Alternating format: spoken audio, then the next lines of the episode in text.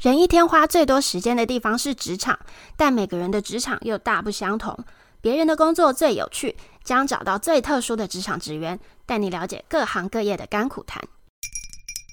嗨，大家好，我是 Fiona。今天我们要聊的职业是警察。虽然都叫做警察，但是不同的部门做的事情也都完全不一样。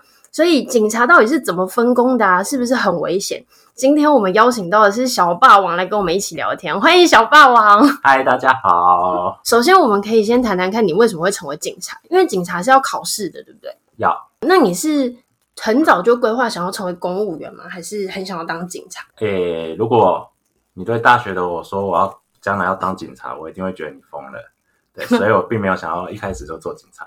哦，就是主要还是考公务员，因为我那时候的女朋友就是现在老婆说，她觉得公务员比较稳定，因为毕竟你没有避免之后要是中年失业怎么办？这样，然后那时候想想，对耶，好像有道理，所以我就去考了。然后警察就是公务员里面相对比较好考的一个项目。警察是所有的公务员考试里面最好考的吗？当时？对啊，我那一届录取了五百多个人。在所有国考科目里面，警察一直都是开比较多缺的，所以他录取率一直大概都有将近十趴吧，我记得。现在比较少，因为现在警察的，因为前阵子前几年开太多缺了，所以现在又开始缩减，应该也有比其他国考还要多啦。所以你是因为录取率，然后你就成为了警察？嗯，对，然后也是不排斥啦。这个工作你要先去了解，你可以接受，你再去考。不然就是浪费时间而已。嗯，那你做警察多久了？曾经做过哪些不同的部门？今年应该才第七年吧，七年多了。刚下单位一定都是在派出所开始，然后在派出所待了两年半，之后到建设小队做建设人员，也做了大概两年半，之后到外勤当刑警，又做了一年，所以我现在是在外勤的侦查队。对，待了三个不同的单位。侦查队就是刑警，是不是？对，就是一般外面看电日剧啊、韩剧啊那种刑侦剧里面会出现的警察，就真的是查案件的那种。对对对，查刑事案件。在台湾不会像电视上看到都穿西装啊、穿皮鞋啊这样，一般都是穿着 T 恤或者是 Polo 衫、牛仔裤、短裤吗？不用，我们不用穿制服。哦，是只有刑警不用穿制服。嗯，刑警不用穿制服，其他的话你说内勤也可以不用啊。内勤因为警察还是有一些做业务单位的，做业务的人也不用穿。那你待过的这些部门，就是派出所，然后监视人员，嗯、然后还有刑警，嗯、刑警就是侦查队，他们个别的任务是什么？是不是都很不一样？监视跟刑警他们比较专业单位，刑警的话就是在专责办刑案，那监视的话就是专责现场的采证。他们的任务比较单纯，那派出所就是比较杂。派出所就是我们平常在外面看到那些警察，哦，穿制服的警察，在路上巡逻啊、开单啊，或者是处理车祸的那一些警察，他们是最要做的任务是最杂的，也是最累的。嗯、所以最辛苦的其实是派出所的。啊、没错，你在路上看到那些在骑车巡逻的警察，他们很可能一个晚上都没在睡，都没有睡觉。为什么？可是还没下班，所以他们只好继续在外面巡逻。他们是轮班，还是说他们的工时很长？警察工时一般来说是十二个小时，十到十二个小时啊，看地方。像台北市就是十二小时，那新北市或者是台中啊，或者是外县市，有些是上十小时。对，可是他们可能会拆班，就可能这今天的十小时，可能从早上八点先上到下午两点，然后中间休息六个小时。然后让你从晚上的八点再上到半夜的十二点，算是你这一天上班时间。然后他要一直巡逻都不能休息，这样。也他可能两个小时巡逻，然后两个小时值班，然后两再两个小时可能就是在巡逻或者是其他勤务这样。通常都是内外这样子交换的。当一班在外面，你这一班可以在里面，可是不一定你说在里面就是休息，因为在里面可能就是值班啊，或者是受理案件啊。所以当你从派出所。可以调到鉴识人员或者是刑警，嗯、应该很开心吧？超爽的啊！那要怎么样才能调？靠关系，真的、哦。对，长官愿意拉你过来，你就可以先过去了。有缺他就会对啊，拉认识。通常都会问派出所有没有人要来。如果今天像监视有缺人，他可能就问派出所有没有人要过来支援这样。那如果你这时候刚好有认识的学长，他可能就会先问你。那监视人员就是跟我们想象一样，你刚刚说采证就是去现场，嗯、比如说采指纹啊，啊，或者是血迹、嗯，是这样吗？对啊，像之前不是有一个很红的《谁是被害人》Netflix 的影集？对对对，哦，大概跟里面所叙述的大概有八成相像了。监视人员的工作，应该会有很多人想要去，嗯、但是不敢看那些尸体。对对，那就没办法，因为这是一定要面对的。而且你不只要看，你要去摸摸吗？好可怕！嗯、但你怎么知道你是可以接受这件事情的？因为我平常以前就会喜欢看那种很血腥的照片啊，或者是那种恐怖片啊，就会觉得哇，好刺激那种。第一次看到那种现场的时候，嗯，跟你看到那些恐怖的照片或者是恐怖片，会不会还是会有一点不一样啊？就哇，原来现实长这个样子啊？有一样吗？不一样啊，当然，因为你看照片，它就是荧幕上的东西啊。你到了现场，那个空间感跟那个气味，闻起来是血的味道吧？闻起来就是尸体的臭味，好像很恐怖哎。会不会有人真的没有办法接受？有啊，真的啊，就转走。监视一定要接触，所以没有办法接受的话是不可能做监视的。我是有认识其他单位的学长进来之后，因为没有办法接受看尸体，所以就又离开的，是有啦。所以。基本上你要找你进来，都一定会跟你再三确定。其实死亡的现场从派出所就会遇到啦。哦、啊，所以其实我们刚刚讲派出所的员警也有可能碰到。对，因为他们一定都是第一个到现场去处理的。他们看完确定现场之后，才会再另外通知监视的人到现场去做勘查采证。那监视的去的现场，他就是要去看说这个案件有没有可能是他杀。或者是什么原因造成这个人死亡？如果有可能是他杀的话，那可能就要再另外通报刑事人员啊，或者是在网上通报找检察官啊，或者是长官啊，让他们知道这件事情。后来待的刑警部分，就是他们后来会被通报到的地方。对，对，对，对，对，刑警要做的事情就是犯罪侦查，呃，所以就不是一般的案子会碰到你们，是可能是有刑事案件的侦查，你们在办理是吗？对，可以这么说。因为我们毕竟刑警的全衔是叫做刑事警察，所以基本上我们就是刑事案件的话才会遇到我们。可是当然不一定是现那个外面发生的案件，你去派出所报案啊，那些案件到最后也一样都是到刑警的手上，一样都是我们在处理的。哦，所以不是派出所人员在查案，派出所他会负责一部分，嗯，那其他派出所没有办法处理的话，就会丢到刑警的手上。派出所可以处理的通常都是像窃盗。有监视器，他们可以先调。那有时候透过监视器就只可以找到那个犯人。犯人，嗯，当然派出所可以处理。可是像很多告什么哦，他在网络上诽谤我的名誉啊，或者是说，哎，我收到一个什么恐吓信啊之类的。哦。那派出所可能没有其他资源可以去找犯人，他就把案件送过来侦查队，就换成我们要去找了。你们可以搜索的范围比派出所大。我们有一些工具是可以用的。然后我们的时间也比较多，对，因为真派出所受理完报案，他还有很多事情要做啊，他可能要为民服务，嗯、他可能要去外面巡逻，要开单，对，或者是今天外面可能有个突发事件，像可能疫情期间，他可能要去站注射疫苗那个注射站，注射站，对啊，我们去打疫苗都会看外面有站一个警察嘛，对，那个也是派出所要去站啊。那什么选举的时候站的警察也是，对啊，或者是有人抗议什么的，哦，派出所也要出人啊。天哪，好累哦。呃，非常的忙，就像之前大停电，他们也要在外面指挥交通啊。这三个也都是工时要十个小时左右吗？就像你刚刚讲的，警察都是，所有都是，包括你现在在侦查队，侦查队也是，真的。比如说监视人员好了，他一天上班十小时，嗯，那他十小时都在财政吗？有可能，有那么多现场要财政，有可能。不过就我待的单位，一天大概两到三件。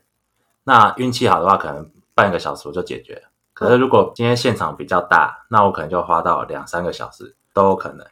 因为我以前遇过一个窃盗案，是那种废弃的军营，然后里面的电缆线被剪，它整个营区的建筑物电缆线都被剪过的痕迹。嗯，那我就是我今天要看的这个现场，就是一整个营区这么大，一个人可以看。一个人，就一个人，就一个人。嗯，因为我是在分局嘛，分局的鉴识人员算是基层的鉴识。嗯，一般的普通案件就是由分局的鉴识人员去处理。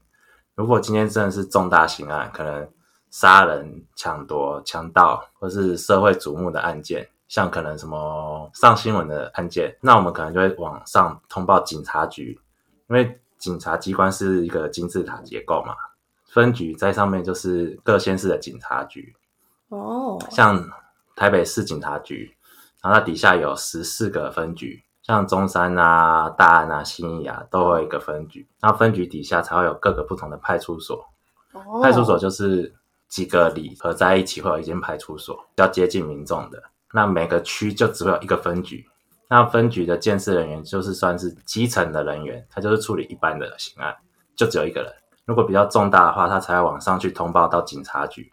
嗯，那警察局会有一个鉴识中心，才会再另外派一组人出来协助采证，才有办法分工合作。如果是你一个人现场采证，嗯，通常在做什么？一般其实我们去现场就是采 DNA 跟采指纹，去看一下有没有什么可能遗留下基证的证物，像是妨碍性自主的案件好了，就是那种强奸的案件，它有可能发生在旅馆。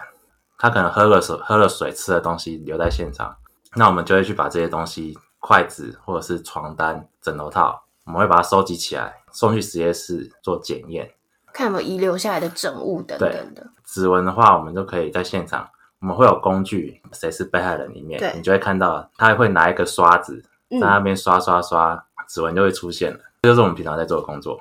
那部剧里面有记得，他还有去采他女儿写给他的卡片，他有把那个纸。泡在一个水里面，然后再拿起来的时候就会有指纹，这个也是真的有的，这个也是我们会做的工作。当你在当鉴识人员的时候，你就是到处去跑现场去采证，然后之后就要回去做这些对检验的工作，这样子。对，那也是要轮班的吗？还是朝九晚五？没有要轮吗？也是要轮班。对啊，因为二十四小时都要有人在啊，所以也要轮完班。天哪，好辛苦哦！说这个工作，你要先了解他可以接受再来。不然真的是会很辛苦。你之前有了解这么多吗？我之前就知道他很辛苦啦，因为我不想要做办公室的公务员，我也想要在外面跑来跑去啦。哦，嗯、那侦查队呢？侦查队的工作在做哪些事情？基本上就是在办案件。我们可能是去外面抓人，也有可能是在里面问笔录，啊，或者是派出所受理的案件送上来之后，我们就会去看，就看我们可以做些什么事情，就可能要跟其他的私人公司。要资料啊，或者是派出所去调监视器啊，犯人可能会出现在哪边，那我们可能就要去那地方守候。会，我们可以从早蹲到晚。对，我看华灯初上，他们查案真的都会在一个地方蹲点。对啊，那你曾经蹲过多久啊？从早上蹲到晚上啊？从一个人吗？蹲点的话两个人，不过能力不足的地方也有可能一个人啊。是不是很有危险的啊？比如说你真的蹲到具有攻击性的犯人，对啊，所以要自己注意啊。目前我还没有遇过啦，不过通常是不会啦。为什么？因为他们是坏人呢、欸。我们会躲起来啊。因为我最近看逆局，也是那种刑警剧，坏、嗯、人出来，那警察会去抓他，然后难免就会有一些近身战之类的。嗯，不会有这种状况。基本上我们都是安全第一啦。哦，以前会有啦，以前真的是会警察会要去抓坏人，然后就跟坏人搏火之类的。哦，对，那可能那真的太危险了。对啊，基本上现在也不会鼓励这样子去抓啦。我们现在只是想要去找这个人，可能躲在哪边，或者是可能会在哪边出没，我们就不会让自己太明显。所以你在路上看到那种警察，通常都穿黑衣服啊，他开的车也是黑色的车啊，通常他们可能是警察。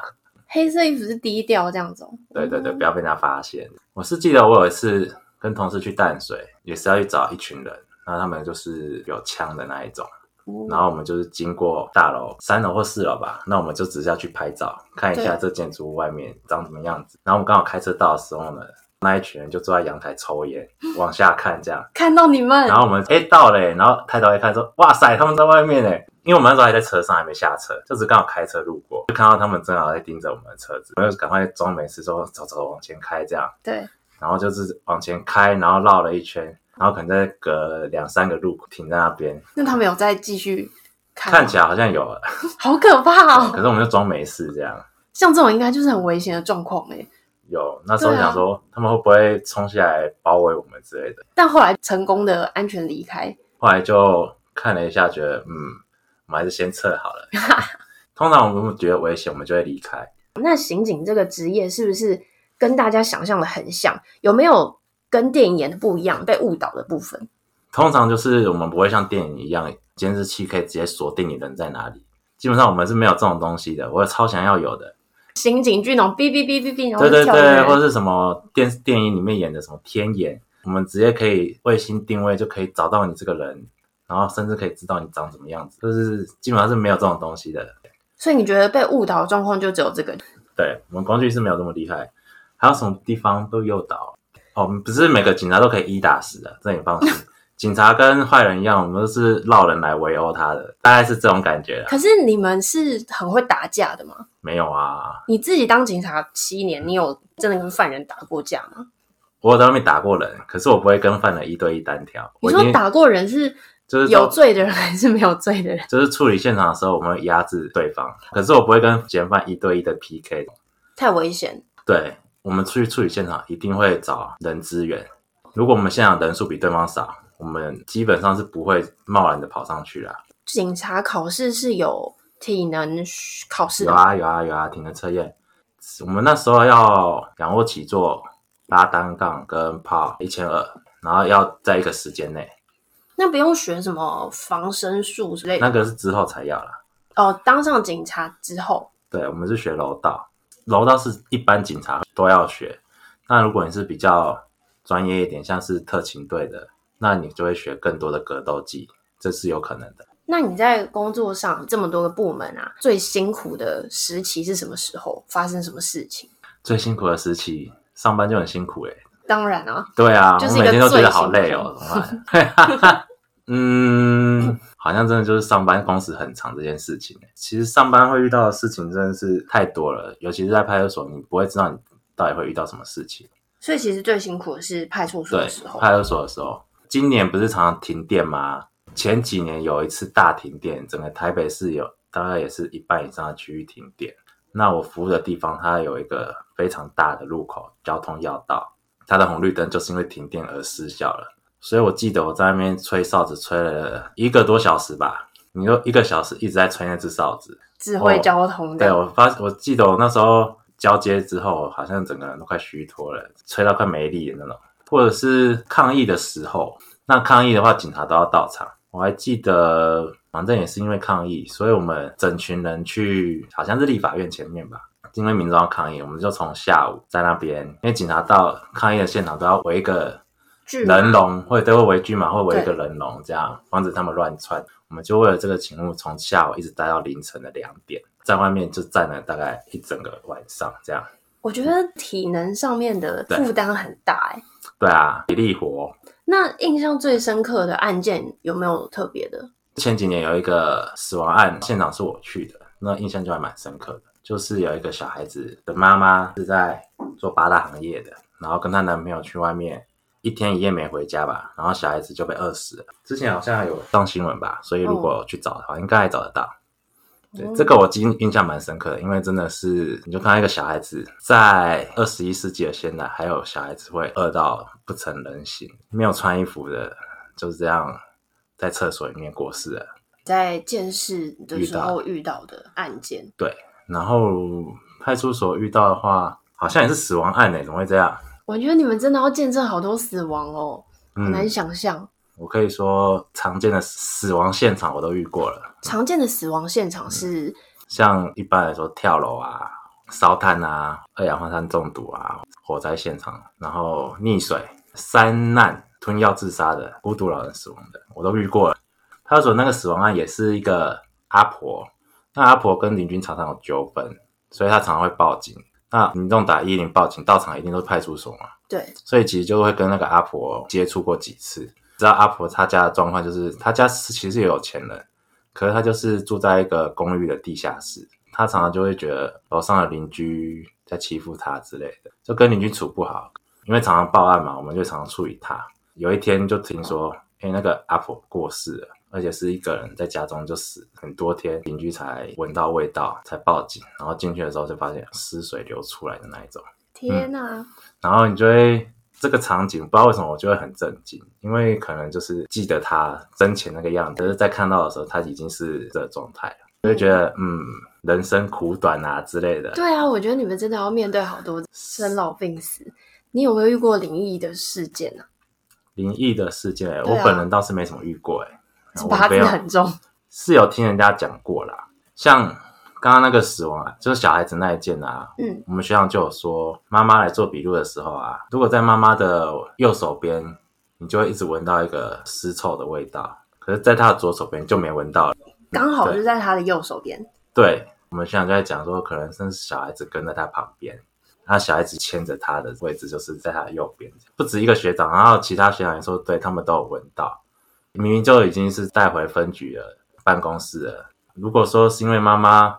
有待在屋子里面沾到那个味道，应该也不会说只有一边闻得到，另外一边就没有。对，有闻到都是说只有一边会有味道，但是你本人是没有的。对，我是没什么，我说嗯，有吗？对啊。刚刚有说到抗议现场的站岗，我们以前会看到一些警察在抗议现场有打人的新闻啊，嗯，这通常是警察的个人行为，还是服从上级的命令？警察拉到现场。一定会有一个指挥官，对。那我们在觉得现场情况不对，快要失控的时候，我们就会往上去回报。那他会有不同区域的带队者，像我们站这个地方如果觉得不对，我们就会跟我们带队的说：“啊，前面好像有问题。”这样，那他会再往上回报。那如果今天上级决定好，我们要制止这状况发生，嗯，我们最前线的远景才会动手。那你说？动手的程度到什么？是拉开就好呢，还是会打他？对，要看情况而定。如果今天现场已经失控了，可能警民众已经在丢鸡蛋了，或是已经要爬墙了，那基本上我们就会出手去拉住他，或者是推他，这都是有可能的。那今天如果没有，他们只是在叫嚣什么，那我们可能就把它分开，就是要看现场的情况而定。哦，所以其实还是会有一些模糊的空间是。当你接收到命令之后，啊、你为了要完成那个命令而对，有些人可能选择分开，有些人可能选择打人。可是我们一定都是收到上级的指示，说今天这个状况我们要控制，那我们才会依照现场的情况去决定我们要怎么回应。今天假如现在已经打起来了，警察本来就会有维护社会秩序的那依据，那我们就会先去做初步的制止。那有没有遇到过感觉是不合理的命令？但是你必须要执行的状况，对内比较多诶，对外的话，我不敢说现在没有啦，因为我服的地方是台北市，其实会比较少。台北市外的地方会比较多，或许就是最常见的就是你今天开了一个红单，可能因为地方的明代的压力，你要摸摸鼻子把这红单撤掉，哦，这个是有可能的。在台北市比较少，可是外县市就我知道的会有，甚至你。被开了单，可能民众还跑上派出所直接拍你桌子。十几年来都没有事，你干嘛开这张红单？然后可能电话就来了，哪个地方的民代就说那个什么什么状况啊，了解一下这样。可是这样其实很无力，对不对？而且就也没办法。对啊，对，可以这么说。哦，在比如说派出所、监视人员、侦查队，你觉得？警察跟民众的关系是好的吗？通常是会协助办案，还是比较冷漠吗？一般民众都会觉得警察最好不要找上门来，警察找就没好事啊。可是，一旦遇到说自己权益被侵犯的时候，就会很需要警察来赶快把对方抓走。对，警察跟民众的关系就处在这个这个微妙的关系吧。我不要你的时候，你最好给我闪远远的；可是我需要你的时候，你最好赶快给我过来。对，我的事情是最重要的。会觉得是刁民吗？刁民常常就会有这种倾向，他就会觉得他来报案啊，可能其实真的是一个很琐碎的事情，就是他可能手机不见了，哦，我手机在哪边被拿走了，一定是被人家偷的，我要告那个人。好，那就算了，因为其实很多时候都是他手机自己掉在哪自己忘了，可是他就硬是要说是被人家拿走的，然后他告那个人窃窃盗或侵占。好，那也没关系，我们就受理嘛。可是隔两天，他就会打电话说：“我手机有没有找到啊？”可是你要知道，警察，我今天并不是只有你这个案件要处理，我可能今天受理完，我下一班我就要出门去巡逻了。